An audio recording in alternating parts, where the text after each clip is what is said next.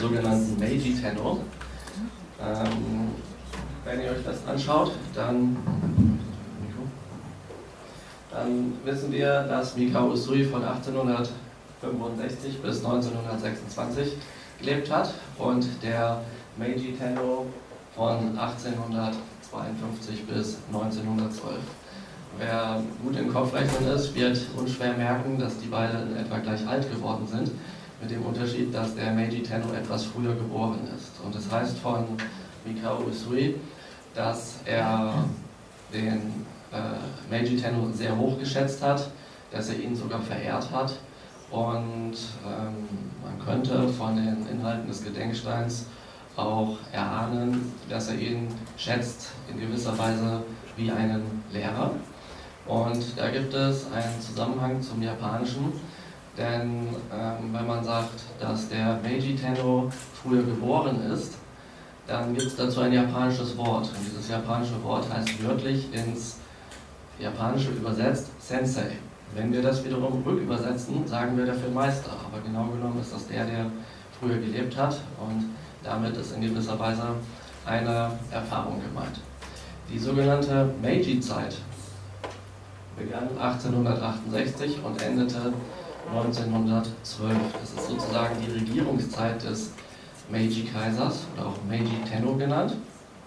Und ähm, wenn ihr jetzt nochmal ein bisschen rechnet, wenn das 1868 begann und der ähm, 1852 geboren ist, dann heißt das, dass er mit 16 Jahren bereits intronisiert wurde. Und es heißt von der japanischen Geschichte der Meiji-Zeit, dass ähm, dieser Kaiser nach äh, mehreren Jahrhunderten, wenn nicht sogar über 1000 Jahren, erstmals wieder ein Kaiser war, der die volle Macht innehatte. Aber was denkt ihr, ist es möglich, dass ein Kaiser, der mit 16 Jahren intronisiert wird, dass der die Fähigkeit hat oder in der Lage ist, ein ganzes Land zu führen? Ich denke, die Antwort könnt ihr euch auch denken. Das ist eher schwierig. Das heißt, der hatte natürlich seine Berater in Politik und insbesondere auch im Bereich von Militär. Und als der, ähm, der ähm, Meiji Tenno dann intronisiert wurde, hat er dem, der, also seiner Regierungszeit dem den Namen Meiji gegeben. Das heißt, der Meiji Tenno heißt eigentlich ursprünglich gar nicht Meiji Tenno, sondern das ist der Kaiser Mutsuhito. Das ist sein Name. Und erst nach seinem Tode hat er posthum den Namen Meiji erhalten. Ja, ich gehe nachher noch auf die Bedeutung dessen ein. Ähm, und Tenro heißt etwas mehr als Kaiser, denn das besteht einerseits dem, aus dem Schriftzeichen für Kaiser und andererseits gibt es davor noch das Zeichen für Himmel, das heißt aber auch himmlisches Wesen, das was wie Deva. Und bei dem Tenno ist das so, dass die Japaner den so gesehen haben, dass er nicht nur einfach ein Kaiser ist, ein Herrscher, der das Land regiert auf politischer, territorialer oder militärischer Ebene, sondern der geht in einer Linie auf die große Sonnengöttin Amaterasu zurück. Und Amaterasu auf Deutsch übersetzt ist sozusagen die Göttin, die die Milchstraße bescheint oder erleuchten lässt. Und dieses äh, erste Schriftzeichen darin ist das gleiche wie im Schriftzeichen von Tenno. Und hier handelt es sich beim Meiji Tenno um den inklusive der legendären Kaiser um den 122. Also es geht einige Generationen zurück und hier gibt es in gewisser Weise einen gewissen hm, Bezug zu Mikao Usui und Reiki, denn da ist es ja ebenso wichtig, dass jeder Reiki-Praktizierende in einer Linie auf Usui zurückgeht. Und ähm, da habt ihr sozusagen diesen Zusammenhang her, ähm, was es mit diesen Linien noch so auf sich hat.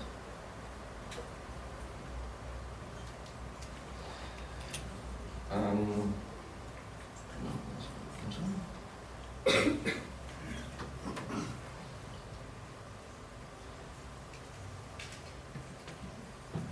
äh, ihr fragt euch möglicherweise, was der hier für einen Hut trägt und was das für ein Gewand ist.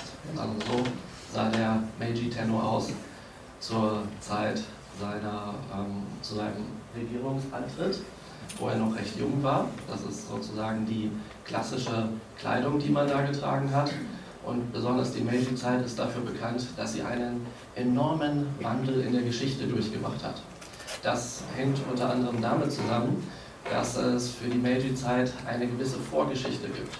Nämlich ähm, bis 1867 wurde Japan vom Shogun regiert. Das ist sozusagen sowas wie ein oberster Samurai, ein oberster Befehlshaber. Und unter dem gibt es dann also ganz viele andere Samurais und so Lehnsherren und Fürsten und solche Sachen. Und äh, Japan hatte sich ähm, Anfang des 17. Jahrhunderts dazu entschlossen, sich vom Westen einfach vollständig abzukapseln. Das heißt, Japanern war es verboten, das Land zu verlassen und ähm, Reisende auf Schiffen, die nach Japan kamen, um sich zum Beispiel für, mit Proviant, Proviant zu versorgen, die wurden einfach weitergeleitet. Und stellt euch mal vor, also heute ist das vielleicht nicht mehr so das Problem, aber früher, da kommt jemand über den Pazifik aus den, ähm, aus den USA und dann brauchen die schon mal Versorgung und die wurden einfach weitergeleitet. Und somit gab es eine Abkapselungspolitik für etwa 250 Jahre. Und die Meiji-Zeit ist sozusagen die Zeit, ähm, die, also, oder kurz vor der Meiji-Zeit, das ging dann 1853 etwa los, ist die Zeit, wo es dann zur Öffnung von Japan kam, nämlich als ähm, ein Schiff oder mehrere Schiffe unter Leitung von dem Amerikaner Commodore Perry nach Japan kam und er sagte dann, ja, wir wollen hier Proviant haben und ihr sollt die Häfen öffnen und wir wollen Handelsbeziehungen, wie wir das mit anderen haben. Und die Japaner waren erstmal voll und ganz dagegen und dann sagte er, okay, wir haben jetzt Herbst, ich komme im Frühling wieder, bis dahin könnt ihr euch überlegen, ob ihr das Land öffnet. Wenn ihr es nicht öffnet, dann machen wir das auf.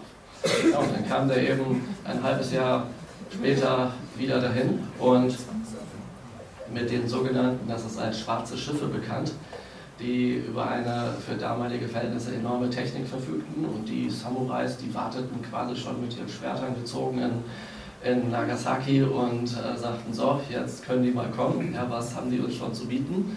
Und die brauchten, die Amerikaner brauchten überhaupt gar nicht vom Land gehen, die haben einfach mal ihre Kanonen angeschmissen und dann waren die sozusagen im Land. Und ähm, ja, das kennt man ja irgendwoher. Und, ähm, und, ja. und äh, da merkte Japan dann ganz bald, oh, alle Nachbarländer, ähm, zum Beispiel China und Korea, die sind kolonialisiert worden. Und damit Japan nicht genau dieses gleiche Schicksal erleidet, haben sie sich überlegt, wir müssen jetzt irgendetwas tun. Ja? Das, äh, das, das kann nicht sein, dass das japanische Inselreich mit einem Tenno, der äh, auf die große Sonnengöttin Amaterasu zurückgeht. Also die, die sagen, dieser Tenno, der ist heilig sozusagen, das ist eine, eine lebende Gottheit. Das kann nicht sein, dass hier irgendjemand in dieses heilige Inselreich reinmarschiert und uns besetzt. Und natürlich erinnern sich die Japaner auch daran, dass schon mal im 13. Jahrhundert der äh, Mongolenführer Kublai Khan ähm, versuchte in Japan zu landen. Und äh, da haben dann die Japaner ganz viel gebetet, mh, hm, dass das nicht möglich ist. Und was ist passiert? Ähm, durch die Gebete kamen sogenannte Götterwinde nach Japan. Das heißt, ein Taifun hat einfach diese ganze äh, Flotte zerstört. Ähm, 1274 war das. Und äh, das haben die dann auch Götterwinde auf Japanisch genannt. Und der japanische Begriff dafür ist euch sicherlich bekannt, ist aus einem anderen Zusammenhang. Später wurde das wieder übernommen, das heißt nämlich Kamikaze. Und Kamikaze, wir sagen in Deutschland Kamikaze, aber ein Z wird im Japanischen ausgesprochen. Ja?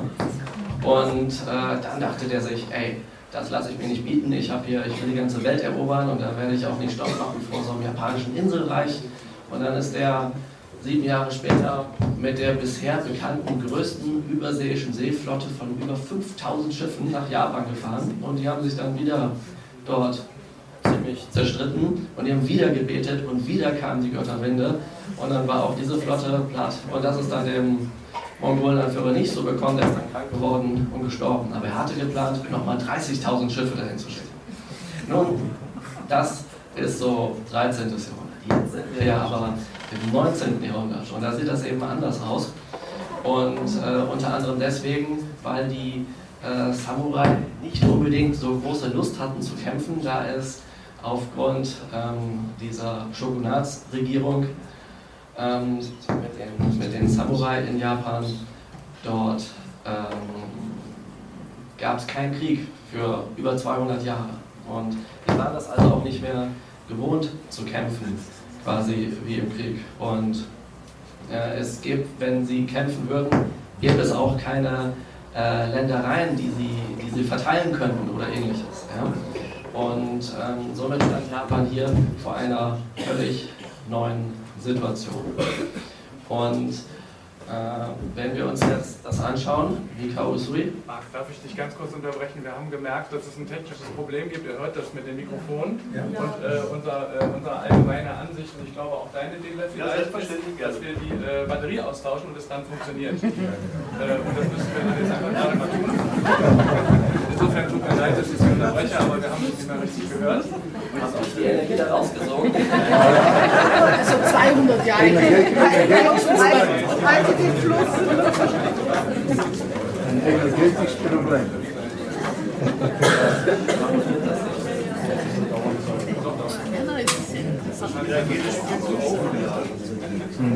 Ja, das ist so.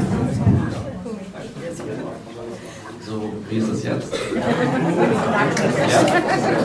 Dann, ähm,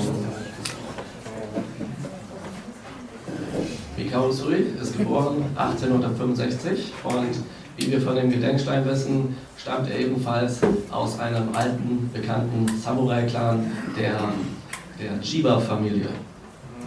Und ähm, das heißt, er wurde zur Zeit geboren, als es Samurai noch gab. Und die Meiji-Zeit ist genau die Zeit, wo die Samurai mehr oder minder abgeschafft wurden. Und dazu habe ich hier was ähm, Nettes, was ihr hier seht. Haben wir äh, links, seht ihr einen Samurai in seiner Ritterrüstung sozusagen. Ja. Und ähm, jeder, wer als ein solcher geboren wurde, hatte eine entsprechende Ausbildung genossen. Das ist noch mehr, als wir heute denken, dass sie ein bisschen lernen, mit dem Schwert zu kämpfen. Die lernen, mit diversen Waffen zu kämpfen. Die lernen Reiten, Bogenschießen. Äh, die lernen auch spirituelle Dinge. Es gibt ähm, Heilungsbereiche, die die damals hatten. Und die haben eine sehr äh, intensive Ausbildung, kann man sagen. Und Usui ist quasi bis zur Enthronisierung des Meiji Tenno 1868 21 Jahre lang als Samurai geschult worden. Könnt ihr euch vorstellen, was das bedeutet? Und möglicherweise ist er unter Umständen so rumgelaufen oder so rumgelaufen. Und jetzt ist das so, dass ähm, der Shogun, der letzte, der hatte etwas geschwächelt und dann 1867 sozusagen abgedankt und dann kam der Kaiser Mutsuhito, also der Meiji Tenno, sozusagen an die ähm, Macht und es gab nun mehrere Strömungen in Japan. Die einen, seine direkten Berater sagten, wir passen uns an den Westen an, wir holen die industrielle Revolution so schnell wie möglich nach, wir bauen eine Armee auf und dazu führen wir, wie das im Westen ist, eine Wehrpflicht ein. Und in dem Moment, wo eine Wehrpflicht eingeführt wird, das heißt, wo einfach Bauern rekrutiert werden als Soldaten, entfällt die Idee, dass man Samurai braucht. Die sind damit sozusagen mit dieser Einführung arbeitslos geworden. Und 1876 wurde dann auch der Samurai-Stand abgeschafft. Das heißt, die mussten ihre Schwerter ablegen, die durften nicht mehr als Samurai tätig sein, sie mussten ihre Zöpfe abschneiden und wenn in Kriegszeiten jemand so rumläuft und in Friedenszeiten ein Samurai so rumläuft, dann war direkt danach, lief er dann so rum. Und ich weiß nicht, ob ihr das sehen könnt oder ob ihr das glauben könnt, aber die beiden Personen ganz rechts und Mitte ist ein und dieselbe Person. Ja. Ähm, natürlich hat sich nicht jeder daran angepasst, besonders Leute, die sagen, wir sind eher traditionell. Und ich denke, äh, Usuri war einer von denen. Er hatte wohl auch keinen Zopf mehr und auch kein Schwert, wie wir von den Bildern kennen, aber er trägt immer noch ein Kimono. Ja. Äh, ist ja, denke ich, bekannt. Jedoch ist von Usui auch bekannt, dass er sich ähm, durchaus in Kreisen, also als, als Selbstständiger ähm, probierte und dass er Sekretär eines wichtigen Politikers namens Shinpei Goto gewesen ist. Und da ist auch anzunehmen, dass Usui sicherlich mal so rumgelaufen ist. Also in so einer Aufmachung könnt ihr euch den im Prinzip ebenso vorstellen.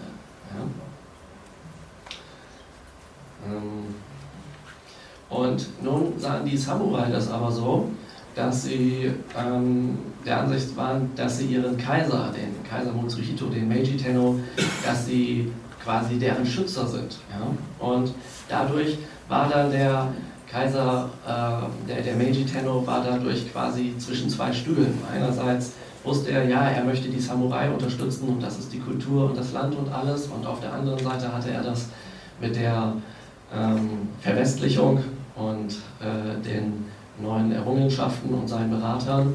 Und so kam es zu sogenannten Samurai-Aufständen, die dann ziemlich brutal niedergeschlagen wurden, eben ähm, durch ähm, die, die eher den Westen förderten und ähm, die sogar einer, äh, ohne dass sie es direkt merkten, einer Kolonialisierung entgegenstrebten. Ja?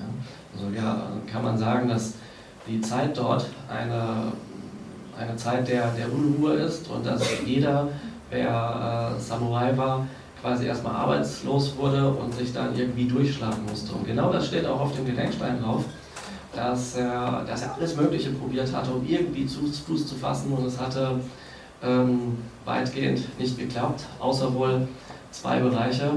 Äh, ich habe gehört, dass er ein Leben lang Kampfkunst trainierte und dass er eben ähm, ein Leben lang als ja, heute sagt man spiritueller Lehrer tätig war und als Heiler. Ja. Und den Rest der Geschichte kennen wir natürlich. Gehe ich jetzt nicht sehr viel näher drauf ein.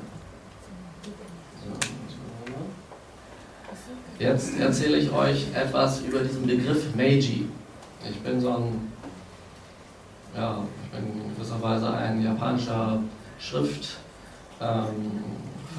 ähm, kann man fast sagen. Also ich mag die japanische Schrift und ich recherchiere darüber sehr gerne und es ist so, äh, Meiji setzt sich aus zwei Schriftzeichen zusammen, nämlich einmal den Mei, was wir hier haben. Und ähm, jetzt denkt ihr vielleicht, dass ihr das irgendwoher kennt, diese Zeichen. Es ist im Japanischen so, es gibt für ein Schriftzeichen mehrere Aussprachemöglichkeiten. Ja, das, ist, das ist ganz normal und je nachdem, in welchem Kontext das jetzt auftaucht, ähm, kann das die eine oder andere Aussprache haben. Also da nicht wundern bei sowas. Und Mei bedeutet Licht, klar und hell, Weisheit oder Mantra. Ja. Und dann haben wir das G. Und das G heißt Friede, heilen, gesunden, aber auch regieren. Es gibt noch ein paar weitere Begriffe, aber ich habe einfach mal wichtige rausgesucht. Und nun ist von dem Meiji Tenno bekannt, dass er ein Zeit seines Lebens ein Dichter und ein Kalligraph gewesen ist. Ja? Und, ähm, äh, und das soll er auch schon gewesen sein in seiner Jugend. Also da hat er sich schon mit diesen Dingen beschäftigt. Und wenn jetzt ein Kaiser den Thron besteigt und ein Dichter und Kalligraph ist, dann ähm, hat er vielleicht nicht unbedingt die Idee davon, dass er viele Kriege führen möchte das, und, und solche Dinge, sondern da könnte man sich vielleicht vorstellen, dass das von seinen seinen äh, Beratern kommt. Und wenn wir das jetzt übersetzen, dieses, dieses Meiji, dieses Wort, dann ergeben sich da viele Kombinationen. Einige habe ich hier eingeschrieben, wie zum Beispiel lichtvoller Friede, Lichtheilung, weise Regieren. Wenn wir das jetzt rückwirkend vergleichen mit Reiki, hm, dann gibt es da ja schon einen gewissen Zusammenhang. Oder, oder nicht? Ich denke schon. Ja? Ihr nickt, also ja. Ähm, eine weitere Übersetzung wäre Mantra des Friedens. oder Mantra der Gesundung. Ja?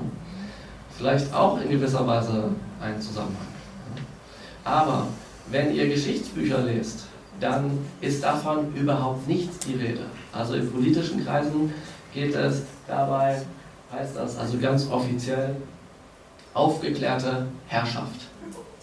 Ja. Ähm, ja, und das ist ja irgendwie anders, oder nicht? Und es mag dann jeder selbst entscheiden, äh, was der Meiji Tenno sich da wohl bei gedacht hat, aber offiziell ist aufgeklärte Herrschaft der Inbegriff des Meiji Tenno. Ja. Und zur aufgeklärten Herrschaft gehört unter anderem, dass ähm, unter dem Meiji Tenno zwei Kriege geführt wurden, nämlich gegen China und gegen Russland und die wurden beide gewonnen. Das ähm, führte zu einem großen Interesse an Japan, zum Beispiel in Deutschland, dass so ein kleines Land so einen Riesen quasi schlägt, obwohl die genau in der Meiji-Zeit von dem damaligen Staat Preußen äh, gelernt haben, wie man Krieg führt. Die haben sich zum Beispiel Kriegsschiffe gekauft und die direkt nebenan im Wasser nachgebaut. Das erste ging unter, das zweite ging unter. Das haben die so lange gemacht, bis es geschwommen ist. Dann haben sie noch einen draufgesetzt und das sogar noch optimiert. Aber das wusste man hier nicht unbedingt. Also gibt es einige äh, Sachen, die sind nicht so sehr friedlich, aber von dem Meiji Tenno ist bekannt, dass ihm das mit dem Krieg führen gar nicht gut bekommen ist. Das ist auf seine Gesundheit geschlagen und es dauerte dann auch nicht lange nach diesen Kriegen, wo er dann quasi erkrankte und dann ähm, verstorben ist. Das heißt, es besteht die Möglichkeit, dass aus japanischer Sicht diese lebende Gottheit, der Tenno, der von der Sonnengöttin abstammt, gar nicht die Idee hatte, dies zu tun, aber damit Japan nicht kolonialisiert wurde, haben die sich eben dem Westen angepasst und fingen dann mit solchen Spielchen selber an. Und das, so heißt es also von der Meiji-Zeit, dass der Meiji Tenno Japan ähm, in eine quasi Art von Demokratie brachte, äh, auch wenn da jetzt ein Tenno noch ist, und mit einem eigenen Parlament und dass er Japan zur Großmacht brachte, was dann ja Richtung Zweiten Weltkrieg in einer Art Imperialismus endete. Die Geschichte ist, denke ich, bekannt. Hier haben wir den Meiji Tenno jetzt nochmal und da seht ihr, aha, der kann auch westliche Kleidung tragen, der kann auch eine westliche Frisur haben und das war eben der Wandel der Zeit der Meiji-Zeit. Intronisierung mit 16, habe ich schon erzählt. Beratung von Regenten, er war ein Dichter und Kandidat.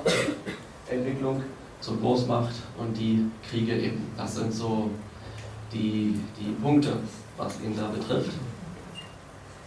Und der wurde vielfach dargestellt, wie zum Beispiel auf einem solchen Plakat. Und ähm, was angestrebt wurde, war eine Politik der Modernisierung.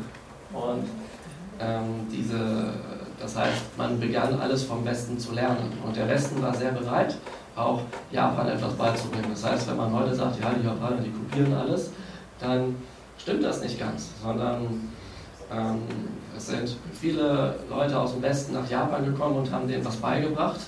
Und es sind viele Japaner hergekommen und haben von hier etwas gelernt. Zum Beispiel Schulmedizin in Japan kommt aus Deutschland. Ja.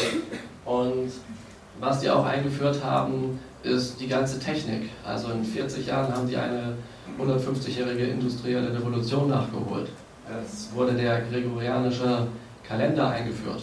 Und wenn wir jetzt ähm, das Wort Meiji-Zeit haben, und äh, wir haben das vorhin mit der Übersetzung gehabt, dann ist dieses Wort Meiji quasi einerseits die Jahresdevise und gleichzeitig der Ära-Name.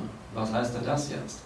Das heißt, dass immer wenn ein Kaiser intronisiert wird, dann denkt er sich einen Ära-Namen aus ähm, wie zum Beispiel Meiji oder danach folgte Taisho, danach folgte Showa. Ja. Äh, jetzt haben wir gerade Heisei ähm, und ähm, das sind meistens irgendwelche Begriffe, die etwas mit Frieden zu tun haben. Also es gibt eigentlich fast keine Ausnahme bei den, bei den letzten. Und da ist das so, dass in dem Jahr, wo der Kaiser an die Macht kommt. Dort beginnt dann zum Beispiel im Jahre 1868 beginnt Meiji I.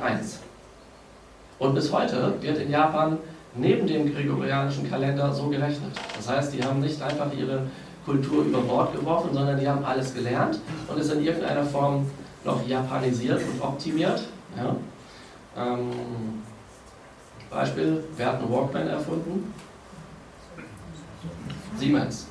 Siemens hat irgendwann einen Walkman erfunden und ähm, der ist hier aber nicht gelaufen als Portable Cassette Player und die Japaner haben das Patent gekauft und haben sich überlegt, ja, das können wir ja etwas optimieren. Und wir haben dann den Walkman rausgemacht, schön klein, handlich und alles und das ist dann entsprechend gut gelaufen. Also das heißt nicht, dass die etwas klauen, sondern dass die etwas sozusagen übernehmen und es dann japanisieren, also dass es irgendwas mit Japan zu tun hat. Und was hat jetzt kleiner machen mit Japan zu tun? Ja, die haben dort gewissen Platzmangel aufgrund ihrer Inseln.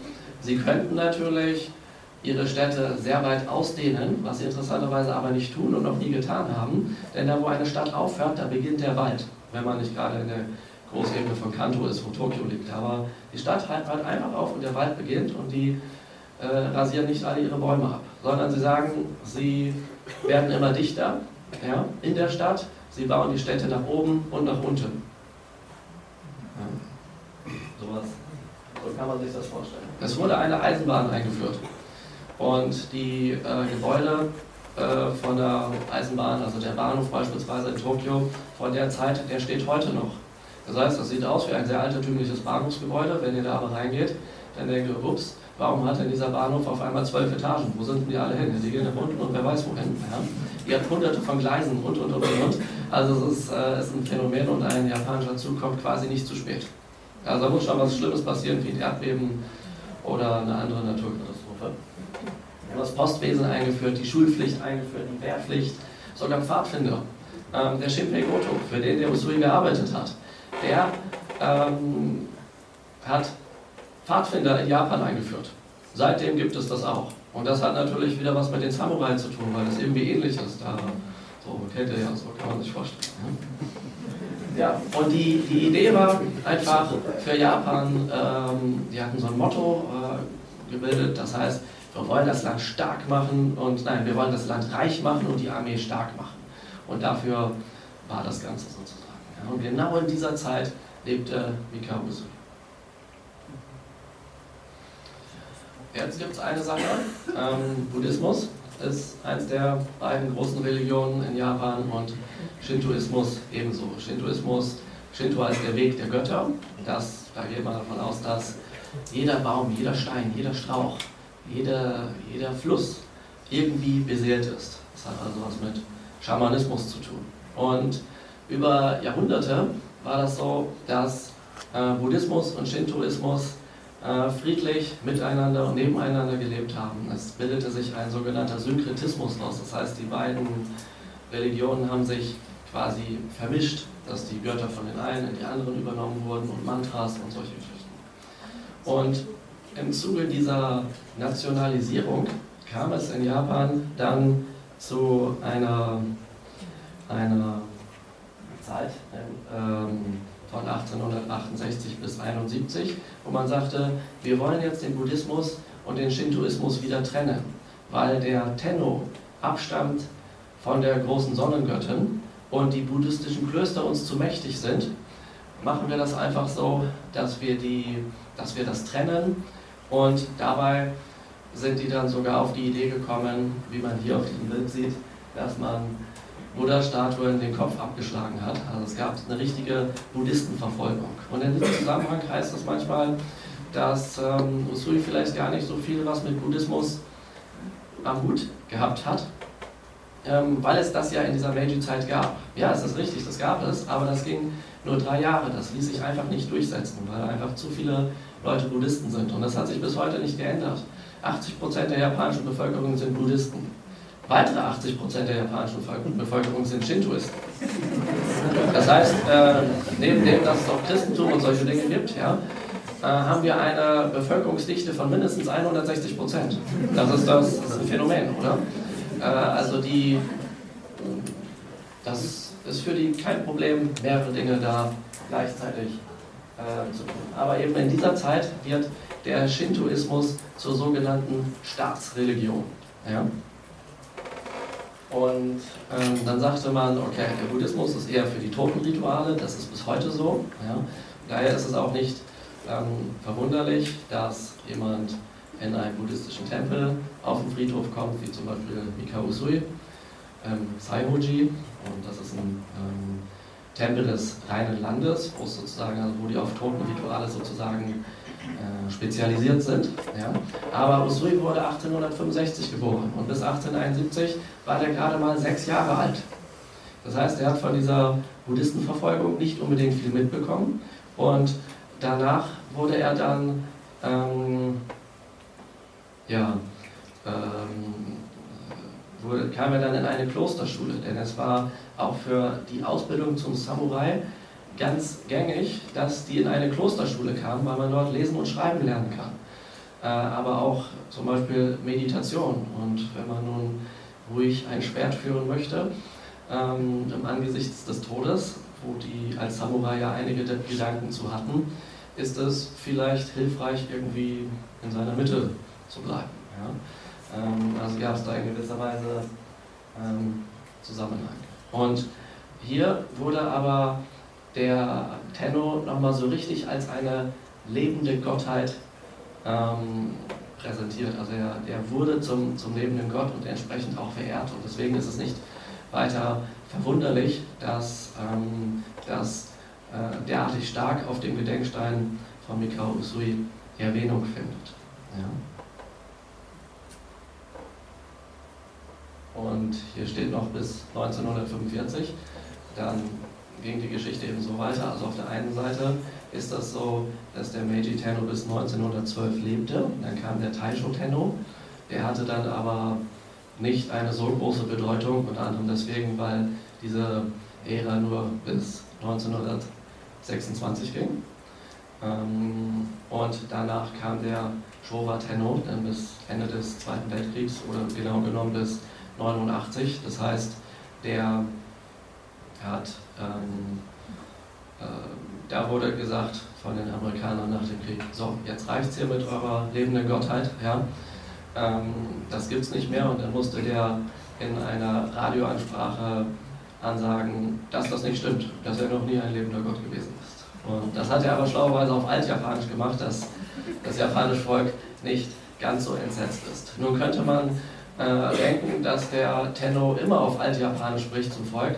Dem ist aber äh, nicht so. Da kommen wir gleich noch drauf. Also es gibt auch einfache Sprachvarianten, die der sozusagen anbringt. Ähm, ja, hier haben wir nochmal ein paar Informationen über Mikao Usui. Einige davon hatten wir ja schon. Ähm, nach meinen Recherchen war er Mönch der Tendai-Schule, also es ist bekannt, dass er Mönch war, weil äh, auf dem Gedenkstein ein buddhistischer Name von ihm steht, als Gyuhan. Äh, auf Deutsch übersetzt heißt das ähm, das gehisste Segel in der Morgendämmerung. Also nachdem er die dunkle Nacht durchquert hat, ist sein Segel noch immer gehisst, ja? nicht geknickt, sondern gehisst. Und nun geht eben äh, die Sonne auf. Also eine sehr interessante Allegorie sozusagen. Und äh, manche sagen jetzt, er war Zen-Mönch, andere sagen, er war Tendai-Mönch. Also gibt es verschiedene buddhistische Schulen. Nur was auch immer, oder andere sagen äh, von der Jodo-Schule, also vom Paradies-Buddhismus, nur all diese Schulen stammen äh, initial von der Tendai-Schule ab. Und wenn man sich jetzt ähm, den äh, Gedenkstein anschaut und die Lebensregeln, die darin beschrieben werden, dann ähm, sind da Hinweise darauf, dass das mit dem Tendai-Buddhismus, also als Tendai-Mönch, sehr wahrscheinlich ist. Ähm, und es heißt, dass er belesen war in östlichen, also in Schriften von östlichen und westlichen Weisheitslehren, äh, also sogar Christentum und solche Dinge. Denn das Christentum, das war ähm, in der Zeit, also während dieser Abkapselung, Abkapselungspolitik vor der Meiji-Zeit war das Christentum in Japan verboten. Das wurde an wenigen Orten geheim praktiziert, indem einfach ähm, Kanon ähm, als Maria gezeigt wurde und damit haben sie das sozusagen noch geheim weiter äh, praktizieren können. Aber wer Christ ist, für den galt die Todesstrafe durch Kreuzigung. Und um das rauszufinden, wurde ein Marienbild genommen, auf den Boden gelegt. Da sollte ein Japaner drauftreten. Wenn er zögert, ist er ein Christ und dann war es das. Und somit haben die das Christentum, welches 1549 ähm, durch Franciscus Xavier nach äh, Japan kam, erstmalig ziemlich schnell wieder abgeschafft, also innerhalb von 100 Jahren, weil die christlichen Missionare denen einfach zu aggressiv waren sozusagen. Und ähm, die haben ja außerdem schon Feuerwaffen mitgebracht und das wäre eine Gefahr gewesen sozusagen für die Herrschaft in Japan und sagten sie, nein, Christentum wollen wir nicht. Aber in der Meiji-Zeit wurde das dann wieder erlaubt und eingeführt und natürlich war es in dem Zusammenhang interessant, auch diese Schriften zu lesen, weil Japaner sich gerne die Dinge äh, von anderen Ländern anschauen, wenn man bedenkt, dass es ähm, über Jahrhunderte ist Japan ähm, die letzte Station der Seidenstraße, die in Indien beginnt. Hier haben wir den Gedenkstein. Ähm, ich selbst bin da nur deswegen drauf zu sehen, weil äh, ich euch zeigen möchte, was die Größe dieses Steins ist. Mir haben Leute gesagt, dass sie immer dachten, der ist vielleicht nur so groß. Ja. Äh, aber der ist größer, der ist sicherlich um die vier Meter hoch und da ist eine ganze Menge Text drauf, wie ihr hier äh, sehen könnt. Und jedes einzelne Zeichen darauf ist etwa so groß. Ja?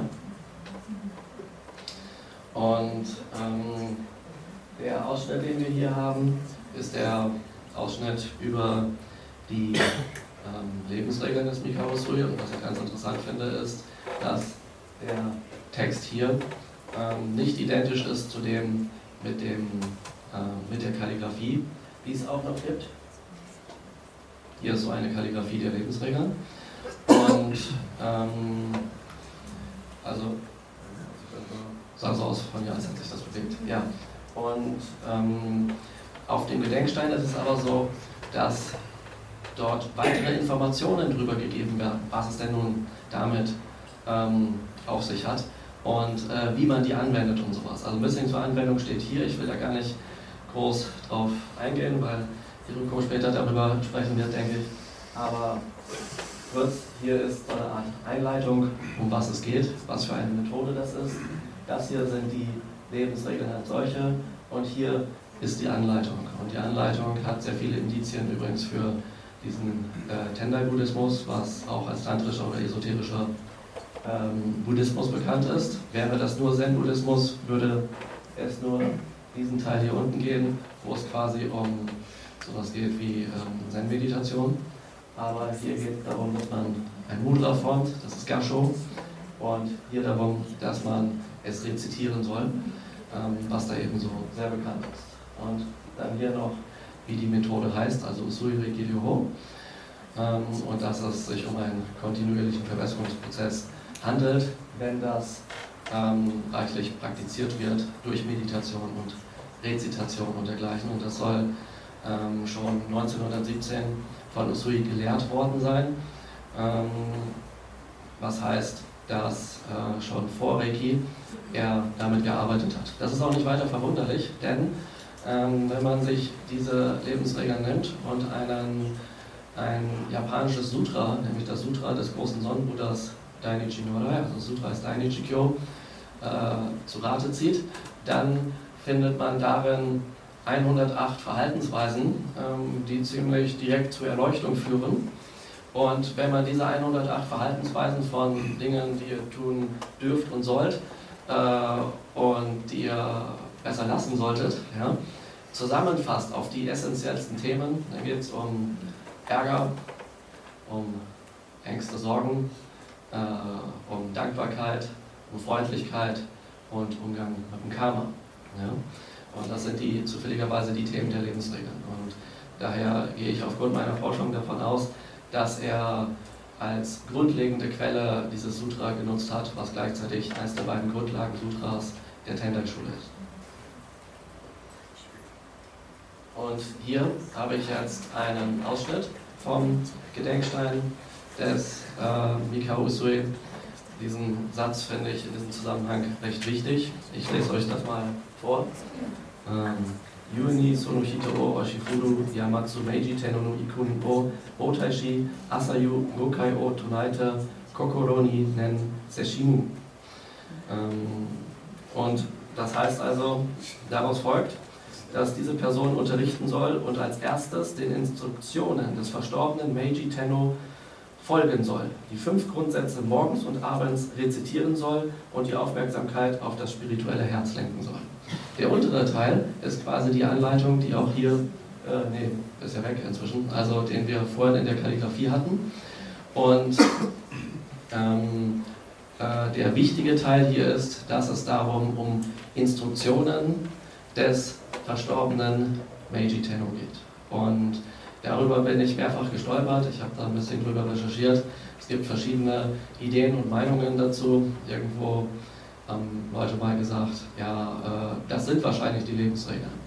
Ähm, andere wussten gar nicht, was es damit auf sich hat. Und ich habe diesen Text mal rausgesucht und den dann ins Deutsch übersetzt, denn dabei handelt es sich um eine Rede an das Volk am 30. Oktober 1890. Und äh, da ist sozusagen erstmalig der Meiji Tenno vor das Volk getreten und gleichzeitig, äh, damals war die Vernetzung noch nicht so groß, dass man, groß, dass man, dass man Fernseher anschließen kann oder sowas, ja. Gleichzeitig, wo der das vorgetragen hat, wurde das in Schulen und Ämtern und im ganzen Land sozusagen verkündet, sodass dann die Leute dahin gekommen sind und hier hat jemand diese Schriftrolle in der Hand, hier ist die japanische Fahne in einem Haus und der liest das sozusagen vor, was der Meiji Tenno dem Volk sagen möchte. Und das, äh, Moment.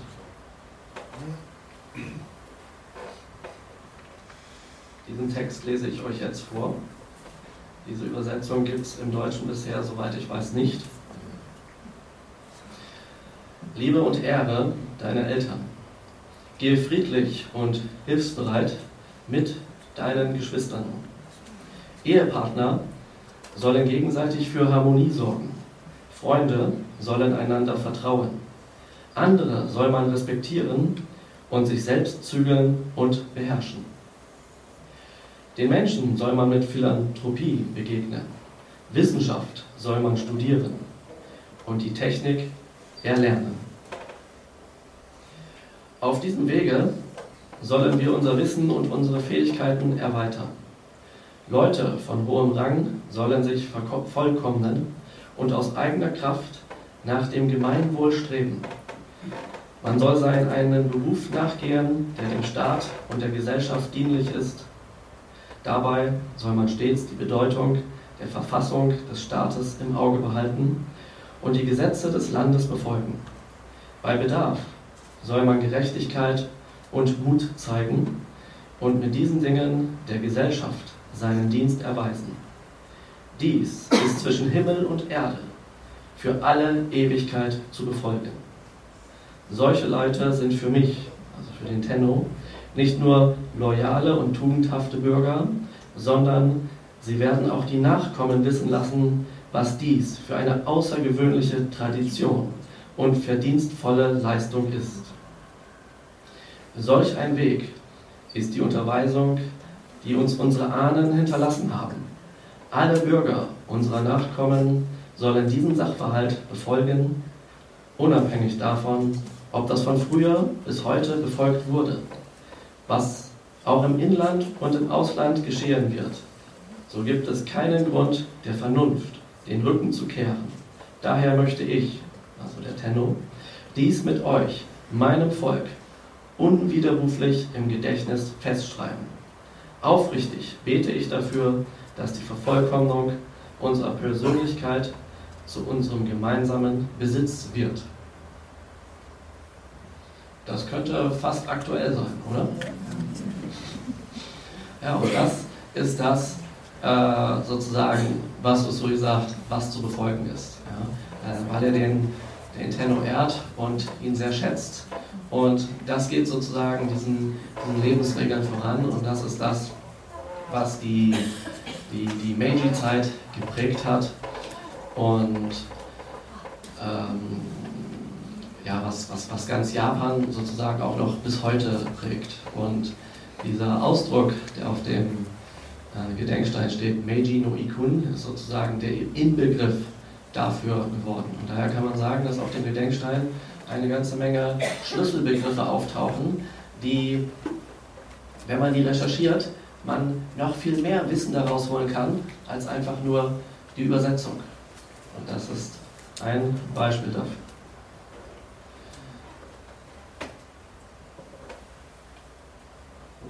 So, jetzt war das ein Einblick in die ähm, Meiji-Zeit und Mikao Usui, was da so passiert ist. Und nun gehen wir zum entspannenderen Teil über, nämlich eine mystische Reise auf den Kurama-Berg mit einigen Bildern, wo ich immer nur einige äh, wenige Sätze zu sagen werde. Das ist das Bahnhofsschild ähm, vom Kurama-Berg. Das heißt, wenn ihr da ankommt, könnt ihr dieses Schild sehen. Und ähm, äh, Kurama ist, äh, heißt auf Deutsch übersetzt Pferdesattel. Also der Berg des Pferdesattels, Sattel, ja. Soldat. Und wie ihr seht, das Holzschild sieht nicht so modern aus. Das heißt, wir haben in Japan sowohl Hightech als auch ähm, weniger moderne Bahnhöfe. Das ist einer von den älteren Bahnhöfen, also ein kleines äh, Holzhaus sozusagen, wo man ankommt, wenn man zum Kurama-Berg fährt.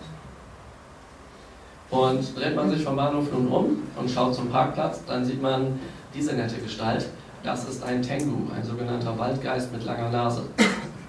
Und Tengu heißt eigentlich wortwörtlich übersetzt Himmelshund. Und diese Tengu haben ähm, äh, der Legende nach nichts Besseres zu tun, als Pilgerer einzusammeln, an den Füßen aufzuhängen und dann bei lebendigem Leib aufzuessen. Und das heißt in der japanischen Geschichte, dass also in verschiedenen also Quellen der Literatur heißt es, dass wenn man diesem Kurama-Berg sich annähert, dass mit jedem Schritt das Dickicht einfach nur dichter wird, dass mit jedem Schritt die Angst vor unheimlichen Wesen und Begegnungen und dergleichen steigt. Und warum ist das so? Weil der Kurama-Berg einer der sieben heiligen Berge in Japan ist, auf die man gehen kann, wenn man etwas lernen möchte, was man nicht vom Menschen lernen kann. Wenn man etwas Spirituelles empfangen möchte. Und in der Tendai-Schule des Buddhismus, des tantrischen Buddhismus, gibt es eine Meditation in den, deren vier Grundübungen, die dafür da ist, um genau das zu tun.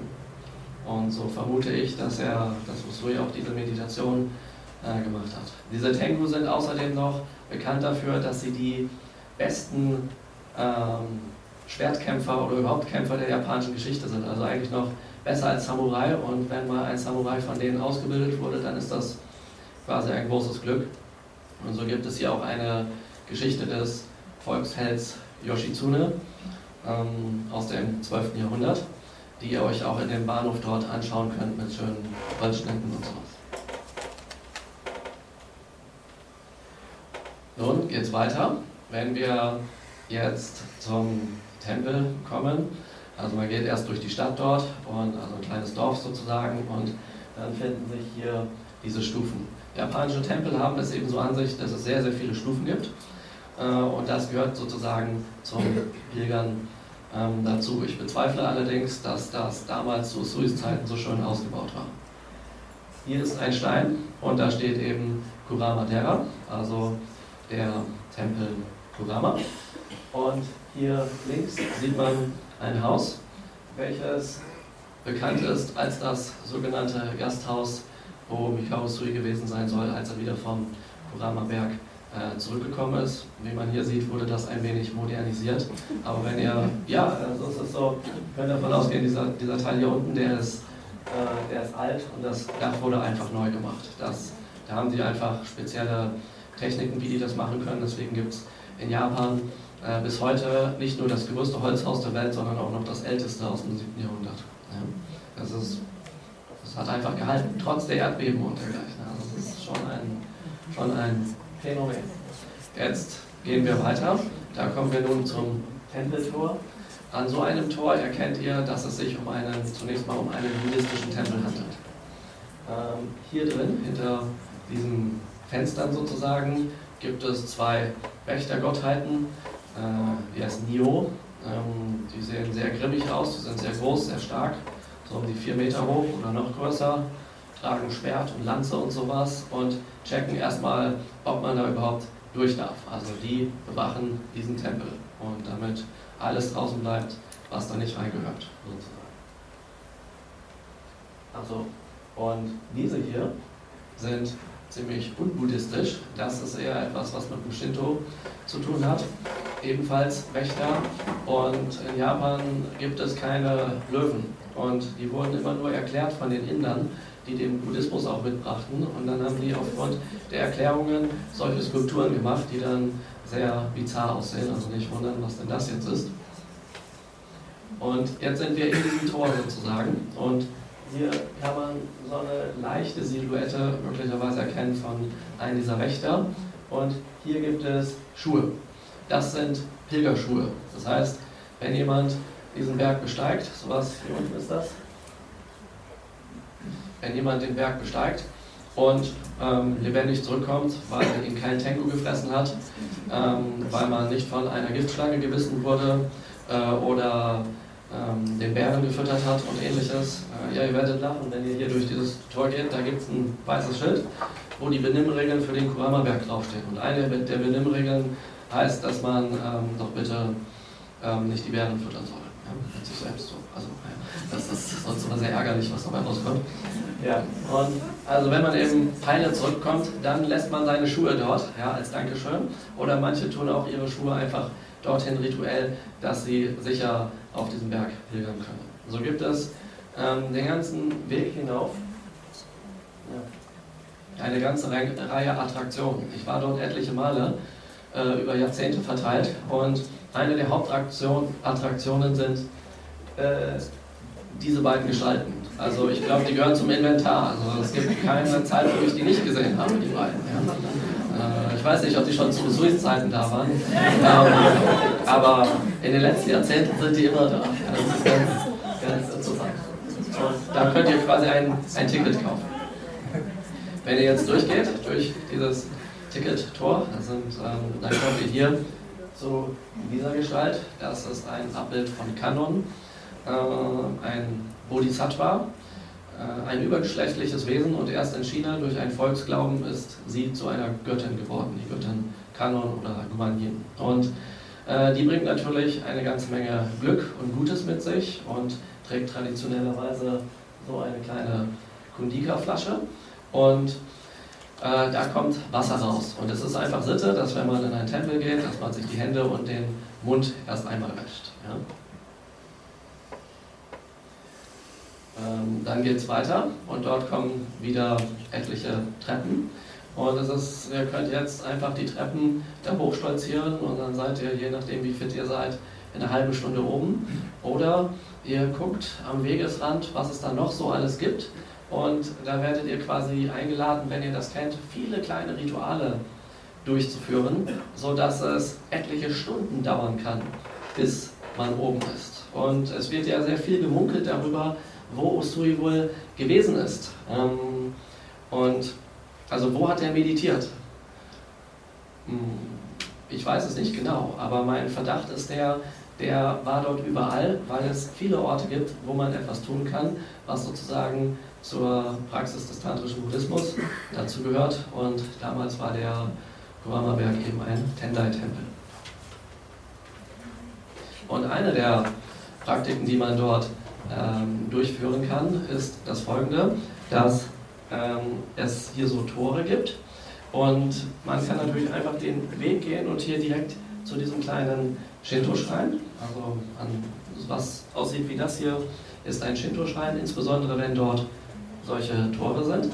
Aber wenn ihr es richtig machen wollt, dann geht ihr vor dieses erste Tor und dort ähm, hebt ihr einen Stein auf und diesen Stein werft ihr auf das Tor drauf. Und ihr dürft erst durchgehen, also der, der Spirit, der da ist, der lässt euch quasi erst dann durch, wenn ihr einen Stein da oben hingesetzt habt. Und auch wenn wir aus dem Westen mh, hm, teils größer sind als die Japaner, wir kommen da nicht dran, wir müssen das werfen. Und wenn wir einen Stein runterwerfen, dann müssen wir die alle wieder raufwerfen. Also das kann eine Weile dauern. Ja. Und dann geht es zum nächsten Tor und dann geht es da. Und hier oben seht ihr, dass da Wasser runterkommt. Das heißt, wenn man da hinten reingeht, dann kommt man hier hin. Da ist eine Fontäne, die hier runterkommt. Und hier sind zwei Trittsteine hinter diesem großen Stein. Hier ist ein kleiner Glücksdrache. Und dort kann man ein Purifikationsritual durchführen, so eine Art Wasserfallmeditation. Also man stellt sich da drunter und dann tropft das Wasser hier drauf. Und wenn das lange genug tropft, dann macht das was mit eurer Zirbeldrüse, dass dann nämlich nette Hormone erscheinen, die euch in ekstatische Zustände bringen können. Im Sommer sehr empfehlenswert. Wenn man dann weitergeht, kommt man zu diesem Tor. Wir haben hier ein großes Torii, also Shinto-Tor. Dieses große, ähm, da wirft man jetzt nichts drauf. Also man sieht das auch, wo man was draufwerfen darf, wenn da schon Steine sind. Das ist einfach zu hoch. Und äh, hier ist wieder so ein Ort, wo man äh, sich reinigen kann. Und hier ist dann noch ein weiteres Tor, was wiederum einen buddhistischen Tempel anzeigt. Und wann immer ihr in einem Tor oder in einem buddhistischen Gebäude äh, so etwas habt, so ein kleines geschwungenes Dach in der Mitte, dann wisst ihr, dass das ein Wiederaufbau eines älteren Gebäudes aus der Edo-Zeit ist. Also das ist dann etwa 300 Jahre alt. Und was ihr hier sehen könnt, sind sehr große Bäume im Hintergrund. Das heißt, hier ist der Stamm dieses Baumes. Und äh, da kommen wir gleich noch hin. Also das ist, ist unglaublich, was es dafür für Bäume und für Kräfte gibt. Und die werden eben alle als Götter verehrt und entsprechend ist da eine starke Kraft. Hier ist jetzt nochmal vor diesem Tor diese Wasserquelle, wo man sich reinigen kann, meistens im Zusammenhang mit Drachen. Aber warum ich euch das eigentlich zeige, ist dieses moderne Schild. Da steht nämlich Gokito Uketsukechu. Und das heißt, äh, dort könnt ihr euch anmelden. Also es ist gerade geöffnet zur Anmeldung fürs buddhistische Gesundbeten. Und ähm, das hat was mit Heilung zu tun, wo die sehr interessante äh, Praktiken machen, die natürlich Usui sicherlich bekannt gewesen sind. Jetzt sind wir durch das Tor durchgegangen und nun sehen wir hier diesen äh, großen Baum, soweit er in die Kamera ähm, hineinreicht. Und äh, wenn ihr hier die Treppe euch anschaut, dann könnt ihr euch vorstellen, dass es, ihr seid ein Zwerg, wenn ihr neben diesem Baum seid. Also das ist wirklich groß. Rechts und links gibt es viele kleine Schreine mit Toriis, wo verschiedene äh, Götter angepriesen werden, wo ihr verschiedene Rituale machen könnt. Und dann, wenn ihr noch weiter geht, kommt ihr zu dieser Brücke. Ähm, diese Brücke symbolisiert sozusagen den Übergang von dieser Welt in die jenseitige Welt, in die Welt der Spirits, beziehungsweise in das reine Land des Hamida. Das mit reinem Land ist ein Paradies gemeint, ähm, wo natürlich jeder hin möchte und symbolisch steht diese Brücke dafür. Und diese kleinen Teile hier sind sogenannte äh, Wunschjuwelen. Ja? Ähm, das heißt, wenn ihr diese Brücke besteigt und dann dort dieses Juwel berührt, könnt ihr einen Wunsch sprechen und dann damit hinübergehen. Hier haben wir einen Glücksdrachen, wieder an einer shintoistischen Wasserquelle. Hier aus seinem Mund kommt Wasser raus. Die Kugel zeigt, dass es dabei um Blut geht. Also Wer sich für Drachen interessiert und die Magie, die damit zu tun hat, ist auf dem Kurama-Berg ebenso herzlich willkommen. Also das ist wirklich ein Ort, wo es sehr viele Drachen gibt und für schamanische Praktiken und sowas. Dann haben wir hier noch eine Treppe. Dort sind inzwischen die Lichter angegangen. Das ist automatisch. Ich habe mich an dem Tag gewundert, warum da niemand rumläuft. Und ähm, irgendwann ist mir mal jemand begegnet, äh, wer da irgendwo arbeitet und die sagt, das ist ja heftig, dass ihr an diesem heutigen Tag gerade hier extra zum Beten auf den Kurama-Berg kommt. Und dann fragte ich ja, warum denn? Ja, habt ihr denn nicht die Nachrichten gesehen? Ja, heute kommt der stärkste Taifun über den Kurama-Berg des ganzen Jahres. Und es dauerte dann auch nicht lange, also es wurde dann schon dunkel langsam, es dauerte dann auch nicht lange. Ähm, dann fing es an zu regnen und japanischer Regen ist so, ihr habt einen Regenschirm und denkt, jetzt bin ich sicher und binnen weniger Minuten schlagen die Wasserperlen da einfach durch. Ja, ähm, Das ist ganz nett. Aber das Wetter wird gleich wieder besser, wie ihr seht. Nämlich hier. Jetzt sind wir fast oben angekommen, wo es nämlich einen Tempel gibt mit einer schönen Aussicht. Immer wenn ihr sowas seht, dann wisst ihr, das ist ein heiliger Bereich ähm, des Shintoismus ähm, mit einem Kraftplatz. Und wenn ihr hier rüberschaut in die Berge, dann seht ihr dort ähm, den sogenannten Hiei-Berg, das heißt ähm, das Hauptzentrum, das Hauptquartier der ähm, Tenderschule, die damit im Zusammenhang steht. Und ähm, hier ist der gleiche Ort, den wir eben gesehen haben, und hier gibt es seit einigen Jahren ein Mandala ähm, auf dem Boden. Früher war da einfach nur ein Platz, wo sich Leute hinstellten, weil das dafür bekannt ist, dass man dort ähm, spirituelle Kräfte empfangen kann, dass das was Besonderes ist. Und so stehen die Japaner, ähm, wie es eben üblich ist, ähm, aufgereiht in einer Schlange, freundlich und warten auf jeden, bis der da drauf gestanden hat. Auf der anderen Seite sehen wir nun den Tempel des Kurama-Berges. Hier nochmal dieses, dieses Mandala, weil es nass ist, kann man das besser sehen. Hier äh, sehen wir hier nicht so gut. Und hier ist wieder so, eine, äh, so, ein, so ein Wächter, so ein Löwe, der den sozusagen bewacht und sprungbereit ist, falls sich doch irgendwie die falsche Person eingeschlichen hat. Und hier geht jemand nun zum Beten rein. Äh, dort gibt es direkt vor dem Tempel so ein Gefäß, das ist ziemlich groß. Äh, da kommen Räucherstäbchen rein und hier eine Kerze mit einem Windschutz, da kann man schon mal äh, beten. Das ist eine ganz schöne Sache. Und das duftet dann auch entsprechend überall. Und wenn ihr da hinkommt, dann, dann kommt ihr in eine ganz, ganz besondere Schwingung rein. Das ist jetzt innen drin. Äh, in Tempeln ist es in der Regel dunkel. Das ist so, dieser Bereich kann jeder hinlaufen. In dem Bereich dahinter sind dann die Heilsgestalten, wie zum Beispiel die Buddhas und dergleichen. Und hier gibt es einen, eine, ein, ein, einen Behälter mit Stäben drin. Und da könnt ihr dran schütteln und das umdrehen und dann kommt ein Stab raus mit einer Nummer drauf. Und dann geht ihr da zu den Mönchen und er holt euch dann so einen kleinen Zettel daraus äh, wo quasi ein Orakel für euch ist. Da könnt ihr ganz großes Glück haben, bis zu ganz großem Pech haben. Und da gibt es dann etliche Stufen dazwischen mit ein bisschen Glück oder mehr oder minder und so. Und auf dem Gedenkstein des Mika Usui heißt es, dass er mit, äh, sich mit Orakelstäben und dergleichen ausgekannt hat. Das wurde hier im Westen fälschlicherweise mit dem I Ching verwechselt. Das hat damit aber gar nichts zu tun. Das hat eher hier was mit dieser buddhistischen Divination zu tun. Ja? Und den Tierkreiszeichen und solchen Sachen was also auch Einflüsse vom Daoismus zeigt. Hier sind wir jetzt an einem Gebäude weiter links in der Anlage. Das ist äh, dem Fudo Myo geweiht. Das ist der unerschütterliche Weisheitskönig.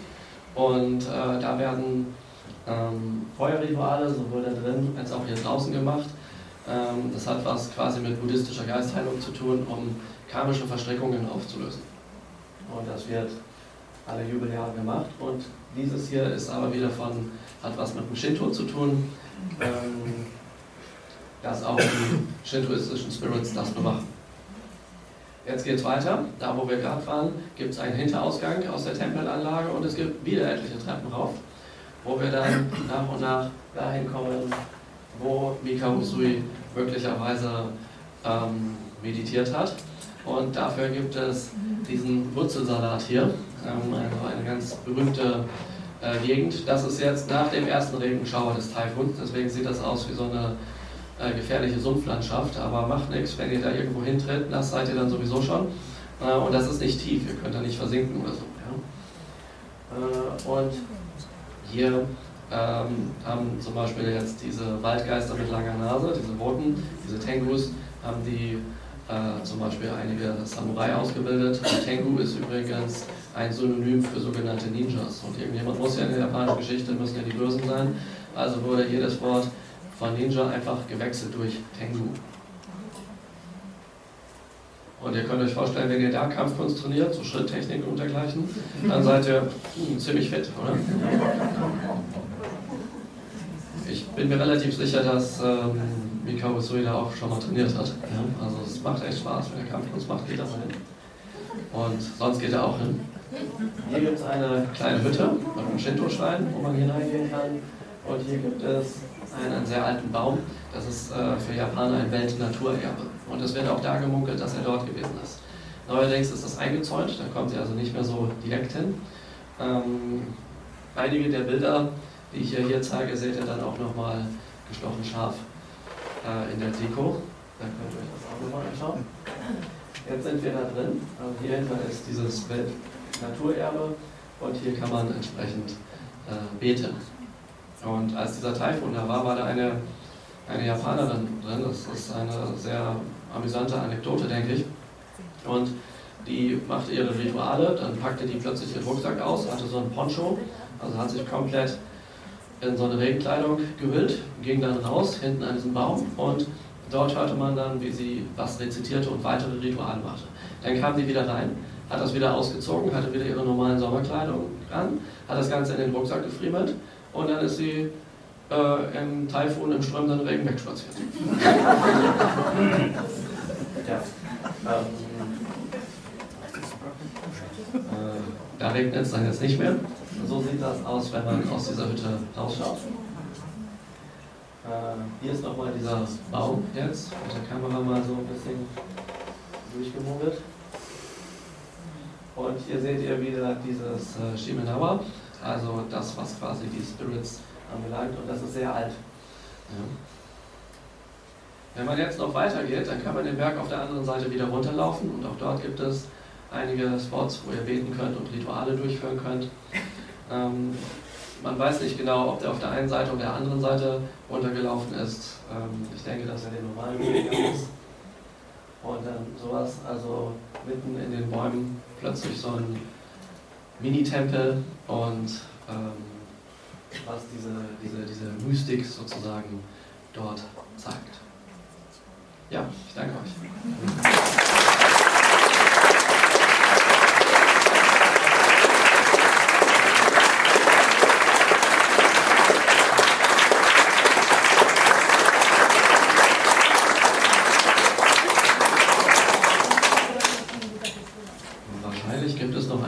Zeit äh, für Fragen. Ist das so? Fünf Minuten haben wir noch für Fragen. Ähm, möchte jemand eine Frage stellen? Ja. ja. Mich hätte jetzt was das für ein Baum ist. Ist das ein Nadelbaum oder ein Laubbaum? Dieser große. Die sind in der Regel Zedern. Zedern? Ja. Sowas wie, wie in Österreich vielleicht eine Zirbe oder so. Also es riecht auch sehr gut. Ja, achso. Ja. Gibt es sie da recht häufig in dieser bergigen Gegend? In Japan, also Japan ist überwiegend bewaldet. Ähm, also es ist, ähm, ihr rennt durch den Wald und irgendwann kommt ihr ans Meer und ist der Wald zu Ende. Oder ihr landet in einer Stadt. Das ist so dicht, dass wenn ein Auto vom Weg abkommt, die, man findet die nicht. Wenn man auf der falschen Seite vom Fujiberg runterläuft, kommt man in eine Gegend, wo Leute also reingehen und nie wieder rauskommen. Also das ist, äh, das ist, das ist ein enormer Wald. Und da gibt es alle möglichen Tiere. Bären, Schlangen, ähm, Affen und sowas. Ja, ja da war eine Frage.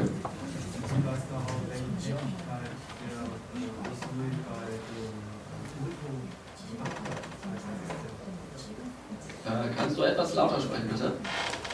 Gibt es einen Hinweis darauf, welche Tätigkeiten Tao Sui bei Shinkai Goto gemacht hat? Das heißt ja Assistent, aber was genau hat er da gemacht? Gibt es da Informationen? Ähm, das heißt, er war unter anderem Kabanmochi, das heißt Taschenträger. Das, ähm, das sagt aber jetzt erstmal nichts Genaues aus. Also da wäre es interessant, äh, noch weiter zu recherchieren und ich denke, mit der Zeit wird das möglich sein. Ja.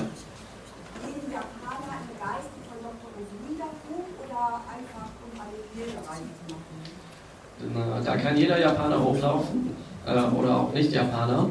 Die Leute, die Reiki kennen, gehen natürlich im Geiste von Usui darauf, aber ähm, die, die das nicht kennen, gehen da einfach hin zum Beten, weil die das mögen und ähm, weil das Glück bringt äh, und solche Sachen. Ja. Auf der nur von dem Tenno, hatte er so einen großen Kopfschmuck. Das, war das sein Hut oder hat es eine Haare? Das ist ein traditioneller Hut. Ich habe befürchtet, dass diese Frage kommen wird. ähm, je höher der Hut, umso wichtiger die Person. Da sind auch so, so Muster drauf. Die, also es hat alles eine Aussagekraft, was mit diesem, mit diesem Shintoismus zu tun hat. Also sind das, sind das Schriften drauf? Zeichen? Nein. Auf der Mütze? Da sind Muster drauf. Nur Muster? Muster. Ja. Äh, auf dem Berg, auf diesem Kraftplatz, wir waren da auch mal, spürt man wirklich eine sehr starke Energie. Auch bei Reiki hat was mit Energie zu tun. Vermute mal, das ist was Shintoistisches, dieser Platz. Es ist beides. Oder beides. Und inwiefern hat Shintoismus was mit Reiki zu tun? Oh, also da auch immer um, auch, man kann Bäume umarmen, auch das gibt es in Japan, äh, um Energie zu spüren. Äh, ja, Reiki ist auch Energie, hat das was damit zu tun? Also erst sprechen immer von dem Buddhismus. Äh, mhm. also es ist so, ähm, ich nehme das so wahr, wenn in dem Moment, wo ich meinen Fuß auf die japanischen Inseln setze, bin ich erfüllt von einer Energie. Das braucht gar nicht der Kurama-Berg sein, da ist irgendetwas. Ja? Das ist alles Vulkangestein und so. Also da ist wirklich was Besonderes. Und wenn man dann auf einen, wir sagen hier Kraftplatz geht oder einen heiligen Ort, wie zum Beispiel der Kurama-Berg, dann hat dieser Berg natürlich auch eine besondere Abstrahlung. Ja? Und manche Leute nehmen das mehr wahr, manche nehmen das weniger wahr. Historisch gesehen gibt es den ähm, Shintoismus natürlich länger als den, ähm, den Buddhismus, weil der Buddhismus im Jahre 538 oder 552, da streiten sich die Gemüter nach Japan eingeführt wurde und ähm, das japanische Volk gibt es natürlich da schon sehr viel länger. Deswegen ähm, ist heute es allerdings auch schwierig zu sagen, ist dieser Platz jetzt, hat er eine shintoistische Energie oder hat er eine buddhistische Energie? Denn es ist, äh, es ist gemischt, so wie auch wir dort sowohl Tempel als auch Shinto-Schreine haben. Äh, und das trennen auch Japaner nicht wirklich. Natürlich kann man sagen, durch gewisse Praktiken ist diese Art von Energieform jetzt eher ähm, Shinto oder die andere ist eher buddhistisch. Und wenn man sich diverse Reiki-Techniken anschaut, wie sie in Japan gelehrt werden, dann gibt es da genügend Zusammenhänge zum Shintoismus. Aber ebenso auch genügend Zusammenhänge zum Buddhismus.